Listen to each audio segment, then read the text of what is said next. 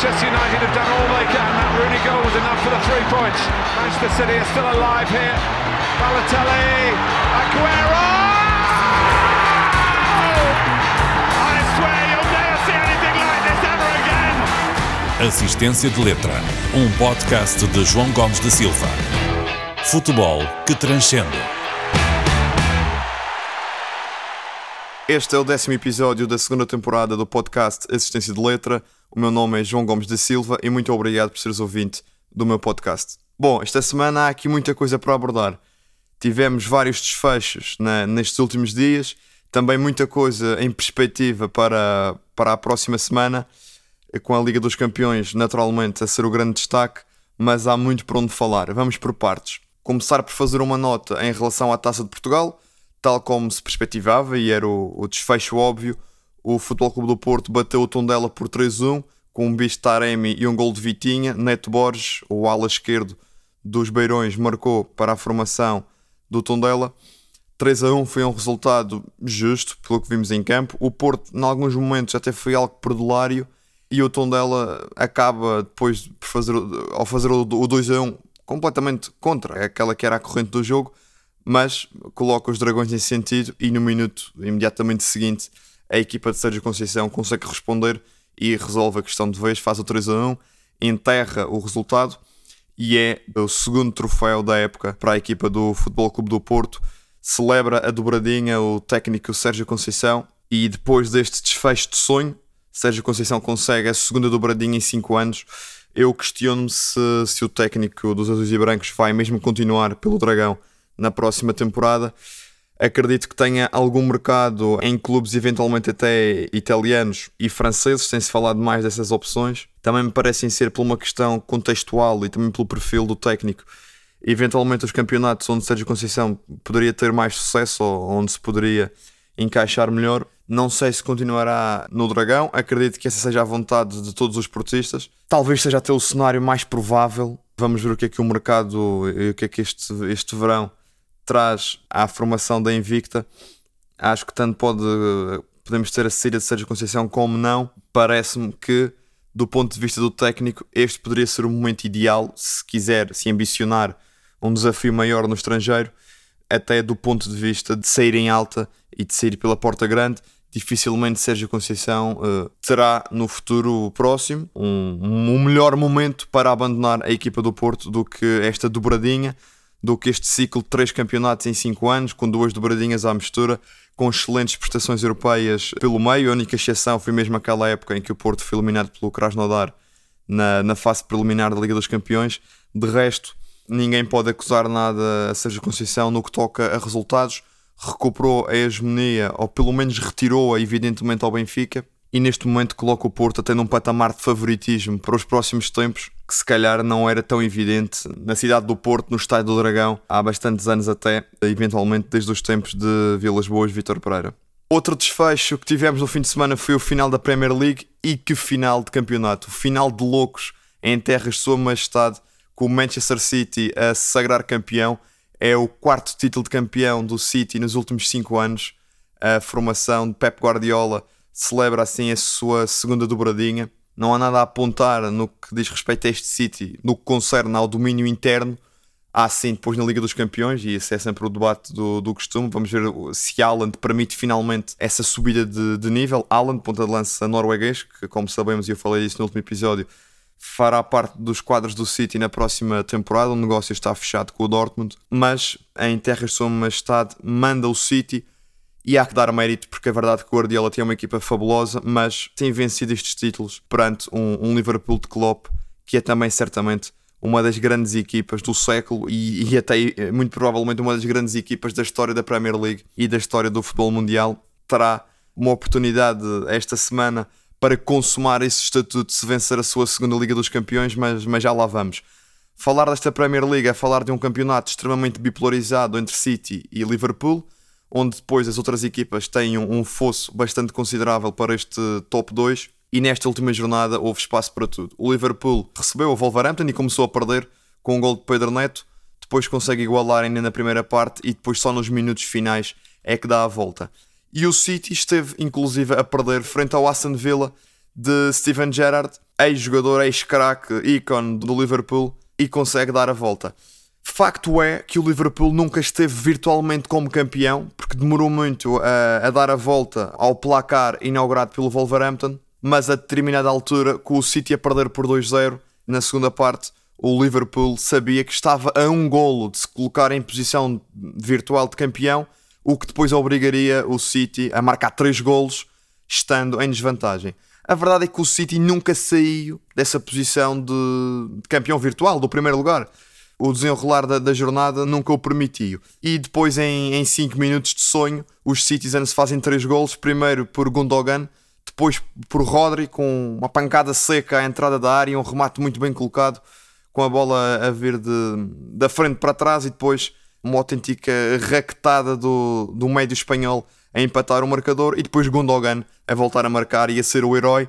Foi uma reviravolta com cheirinho a, a Sérgio Agüero em 2012. Não foi tão, tão fabuloso, não, não foi tão mítico e histórico, porque, como se sabe, e isso é um gol que de resto está, está no genérico do meu podcast, foi mesmo no último suspiro. O Manchester já festejava no, no Manchester United, já festejava no Stadium of Light em Sunderland e depois de repente aquela reviravolta com um gol de Zeco nos descontos e depois Agüero a marcar a passe de Balotelli no último segundo do jogo. Sérgio Agüero, que viu a, a sua estátua ser inaugurada recentemente, precisamente no aniversário dos 10 anos desse gol, junta-se a Vincent Company e a David Silva como craques recentes do City a ter uma estátua no Etihad, mas apesar de não estar no mesmo patamar de misticismo desse gol de Sérgio Agüero em 2012, esta reviravolta do City, por 3 a 2 também, é o mesmo resultado desse jogo frente ao QPR em 2012, foi arrancada a ferros e a equipa de Guardiola teve de ir ao fundo do poço para se transcender e para conseguir dar a volta a um Aston Villa muito bem organizado. Há uma equipa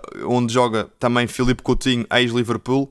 De facto, desse ponto de vista, muitas caras familiares em relação àquilo que o Liverpool também pretendia de, dessa escorregadela do City com a ajuda do Aston Villa. Marcou uh, Coutinho, fez o 2-0 na altura para a formação londrina. Depois veio ao de cima a classe e a qualidade dos jogadores do City que conseguiram dar a volta e dar a Pep Guardiola mais um título da Premier League e o título de campeão ao City e saliente novamente frente a um Super Liverpool, o que só engrandece ainda mais o feito deste Manchester City.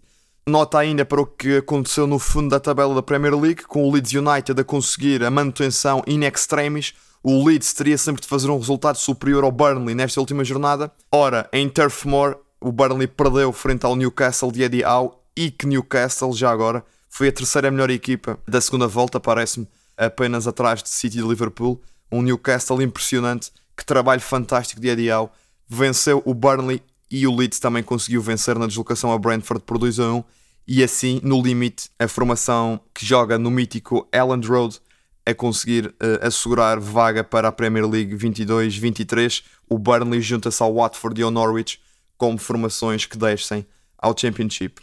Em Itália, o Milan voltou a ser campeão 11 anos depois. A formação orientada por Pioli consegue um título que fugia há mais de uma década aos Rossoneri, numa época onde a formação de Pioli teve de se superiorizar a um Inter que era campeão em título, mas que escorregou muitas vezes em terrenos onde, onde tal não era expectável, o que ditou depois muitos pontos a fugir aos Nerazzurri e os Rossoneri a aproveitar e a conquistar mais um título de campeão nacional. Esta equipa histórica superiorizou-se ao rival de Milão, mas também a equipas que deram boa réplica ao longo da temporada, principalmente o Nápoles, que a dado momento ainda, ainda se pensou que se poderia intrometer na luta pelo título. O Nápoles, orientado por Luciano Spalletti, depois a Juventus a quebrar e a terminar o campeonato a 16 pontos do primeiro lugar, e depois também os rivais de Roma, sempre equipas que têm uma palavra a dizer na Liga Italiana, é uma liga muito competitiva, sempre o foi.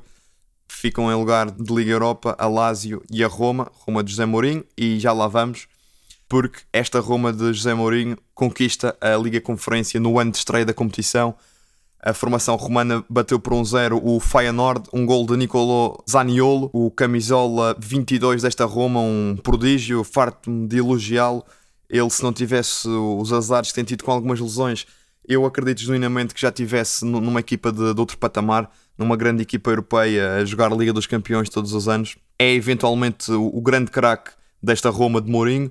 Nesta final, que foi muito pouco interessante de seguir, pareceu-me um jogo mal jogado, muito trapalhão em alguns momentos, com poucas ocasiões de verdadeiras ocasiões de golo. Mourinho agarrou só o 1 a 0 marcado na primeira parte e conquista um título. É o quinto título europeu de José Mourinho, depois de vencer Taça UEFA e Liga dos Campeões com o Porto em 2003 e 2004, depois de vencer a Liga dos Campeões com o Inter em 2010, depois de vencer a Liga Europa em 2017 com o Manchester United, vence agora com a formação romana a Liga Conferência em época de estreia. Com a medalha de prata fica a formação de Arne Slot, um Feyenoord que conseguiu fazer um trajeto muito interessante, merece todo o respeito e como eu também salientei já em, em momentos anteriores, tem aqui três ou quatro jogadores que vão dar que falar e que acredito que vão conseguir dar o salto, principalmente Dessers e Sinisterra no ataque, também eh, Kokushu no meio campo, meio do turco, camisola 10 e eventualmente o Jason Beislow, o guarda-redes holandês, eh, muito promissor. Ele tem apenas 24 anos, tem a minha idade, é de 98. Só conheceu o Feyenoord, ele é formado no Feyenoord desde os escalões mais jovens e perspectiva-se aqui uma grande carreira, sendo guarda-redes tem aqui uma margem enorme, superior a uma década à sua frente e eventualmente estaremos a falar deste nome a médio prazo como titular da seleção holandesa e como um dos grandes guarda-redes do futebol europeu. É, é algo que me parece bem possível de acontecer. No que toca à Liga dos Campeões, no próximo sábado vamos ter a final: Liverpool-Real Madrid. Um grande jogo de futebol, uma grande partida que terá lugar no Stade de France, em Saint-Denis. Clément Turpin jogará em casa, enquanto árbitro, podemos pô-lo nestes termos, será a sua arbitragem da partida.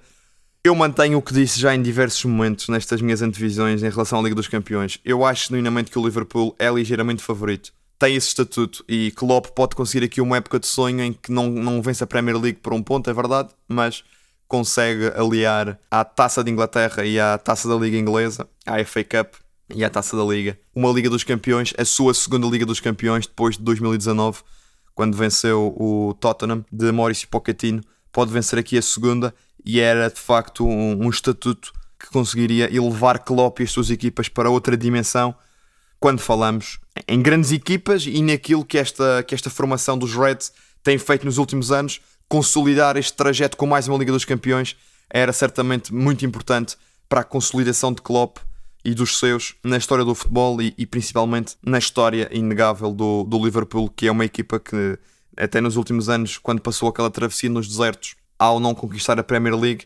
conseguiu amealhar algumas conquistas europeias principalmente aquela de Istambul, a mítica, em 2005, mas Klopp tem então agora a oportunidade de conseguir vencer a sua segunda Liga dos Campeões pelos Reds. Mas nunca há que descartar o Real Madrid destas contas, uma equipa que tem sempre vidas infinitas. Ancelotti é um extraordinário gestor de homens e consegue extrair sempre o melhor dos seus jogadores. O Real Madrid está longe de, de ser, se calhar, uma equipa de galácticos quando tinha Bale noutro momento, Ronaldo, se recuarmos uns anos até às conquistas do início do século com Zidane, com Figo e tudo isso, mas é hoje uma equipa que tem muita juventude a, aparecer, Camavinga, Rodrigo, são exemplos disso. Tem também veteranos que ainda conseguem consolidar o seu estatuto e, e o seu lugar no 11 e conseguem ter uma, uma preponderância gigante, a começar por Benzema, como é óbvio, mas também Modric e Toni Kroos principalmente estes, num Real Madrid que de facto tem muita qualidade e muita experiência e vai ao mesmo tempo fazendo algo que não fazia com tanta maestria no passado, que era apostando em jovens e dando espaço para a sua evolução no clube merengue. Durante muitos anos vimos um Real Madrid com uma política única de comprar jogadores já feitos, chamemos assim, para que tivessem entrada direta no 11 craques dos melhores jogadores do mundo, que já não tivessem margem de evolução, que já estivessem no, no seu ponto de repousado. Tem mudado um pouco essa política nos últimos as últimas temporadas e Ancelotti parece-me de resto o treinador ideal também para capitalizar esse projeto que neste momento ali jogadores já feitos, que Ancelotti também os conhece da sua outra passagem e dos sucessos que por lá teve, ou melhor dizendo, a, a outros jovens jogadores que entram na equipa e que vão ter o seu espaço. Na minha ótica, Camavinga é o grande jogador dessa linha de jogadores que estão a aparecer. Rodrigo também, é verdade.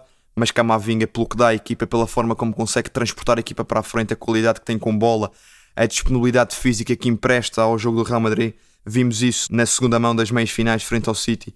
É um jogador, ele que tem, Eduardo Camavinga, 19 anos, nasceu em 2002, tem uma margem enorme e vamos ter aqui o jogador para 10, 15 anos, certamente, a dar cartas no futebol mundial. Veremos se sempre no Real Madrid ou se depois, a dado momento, vai, vai procurar outras paragens. Vamos passar agora de Liga dos Campeões para playoff de acesso ou de manutenção da Primeira Liga Portuguesa. É, é uma discrepância grande, eu sei, mas queria deixar uma nota muito breve em relação ao Moreirense Chaves, que terá lugar no próximo domingo. O Moreirense recebe os Flavienses depois de ter perdido por 2 a 0 na primeira mão, como eu salientei no último episódio que gravei. A equipa de Moreira de Cónegos, volta a reforçar, está num momento de grande instabilidade, num momento de grande debilidade e mesmo jogando em casa, mesmo sendo favorita, e isso parece-me óbvio, à vitória no jogo, não sei se terá capacidade para dar volta ao, ao texto e inverter a vantagem de dois golos que o Chaves de Vitor Campelos construiu na primeira mão. Portanto, vou manter tudo aquilo que tenho dito até o momento e a vitória na primeira mão confirmou isso. O Chaves é, por motivos bastante evidentes, o favorito a este playoff de promoção-despromoção e acredito mesmo, volto a dizer, que vamos ter os flavienses na próxima edição da Primeira Liga. Vou fazer também aqui uma nota breve para falar de mercado. Idemassa Morita, jogador do Santa Clara, está praticamente certo no Sporting, tem sido dado como certo nas últimas horas. Parece que o negócio vai mesmo acontecer. É um namoro que Rubén Amorim já tinha nas últimas semanas, nos últimos meses. Será mesmo jogador do Sporting, o, o Nipónico. Ele que é um médio centro com grande capacidade de chegada, um jogador com muita qualidade técnica e muito inteligente tem também ainda há alguns anos, antes de entrar na reta final da carreira, estamos a falar de um jogador com 27 anos, é um jogador que ainda tem muito para dar e acredito que tenha aqui um, um bom espaço para si naquele meio campo a 2 do Sporting. Poderá ser um bom complemento para alguém como, por exemplo, uh, Mateus Nunes, se não sair. Não sei também se isto já não é uma contratação a, a olhar para a saída de Mateus, eventualmente para a Premier League, como tanto se tem falado acredito que fossem dois jogadores compatíveis e eu falo na possibilidade de Mateus Morita porque Palhinha parece-me um jogador mais óbvio que vai mesmo abandonar Alvalade, não, não sou adivinho, mas as indicações que o mercado tem dado são essas.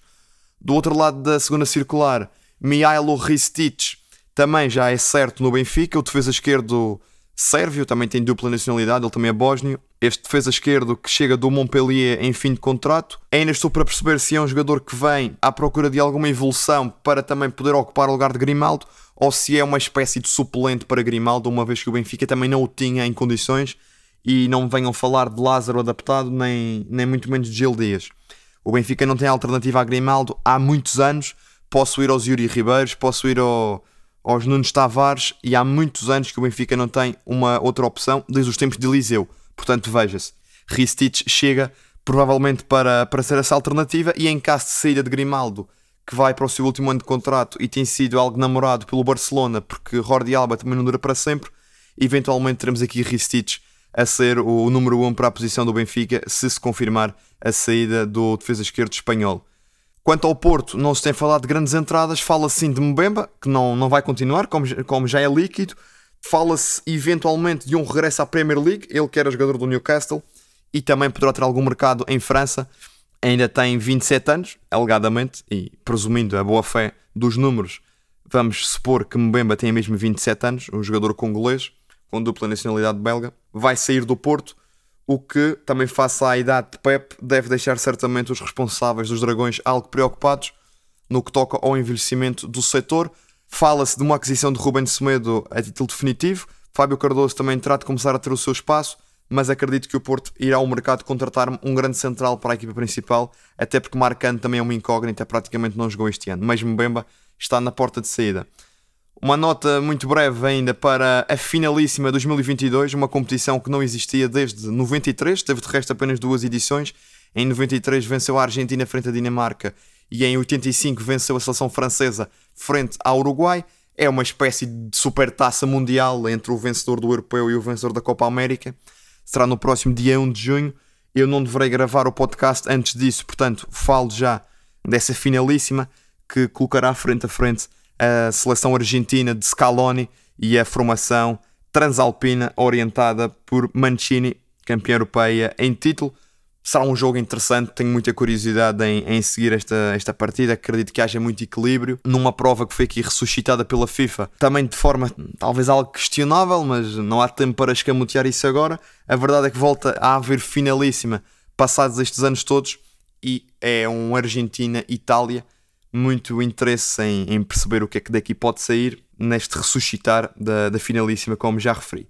E depois vamos ter também a Liga das Nações, ficará para a próxima semana uma análise, um enquadramento e também a minha opinião sobre o que poderá ser esta edição da, da Liga das Nações. Portugal vai entrar em campo, tem quatro compromissos marcados, como eu já tinha referido no último episódio, quando falei dos convocados de Fernando Santos, com estas inclusões que muito me agradaram, e a Carvarel também, naturalmente, de David Carmo e de Ricardo Horta. Fica então para o próximo episódio o comentário à Liga das Nações. Episódio que foi cheio, este décimo, com referência à conquista da taça pelo Porto, à eventual ou não continuidade de Sérgio Conceição nos Dragões, o final de loucos da Premier League que deu o título ao Man City, o AC Milan campeão em Itália 11 anos depois, Mourinho a vencer a Liga Conferência, a perspectiva de um Liverpool-Real Madrid que tem tudo para ser uma grande, uma extraordinária final da Liga dos Campeões no jogo em Paris, no Stade de France, o Moreirense com a corda ao pescoço e os Chaves com pé e meio na Primeira Liga, algumas movimentações no mercado naquilo que diz respeito aos três grandes, com Morita e Ristich praticamente certos em Sporting e Benfica e Mbemba de saída do Porto, a perspectiva de uma finalíssima que também é uma certa incógnita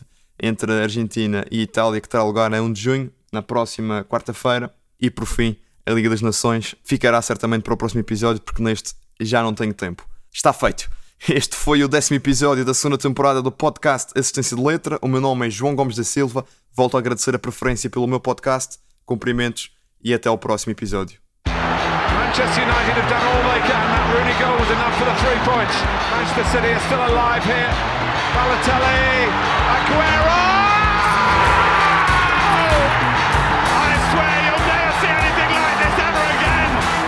Assistência de Letra, um podcast de João Gomes da Silva.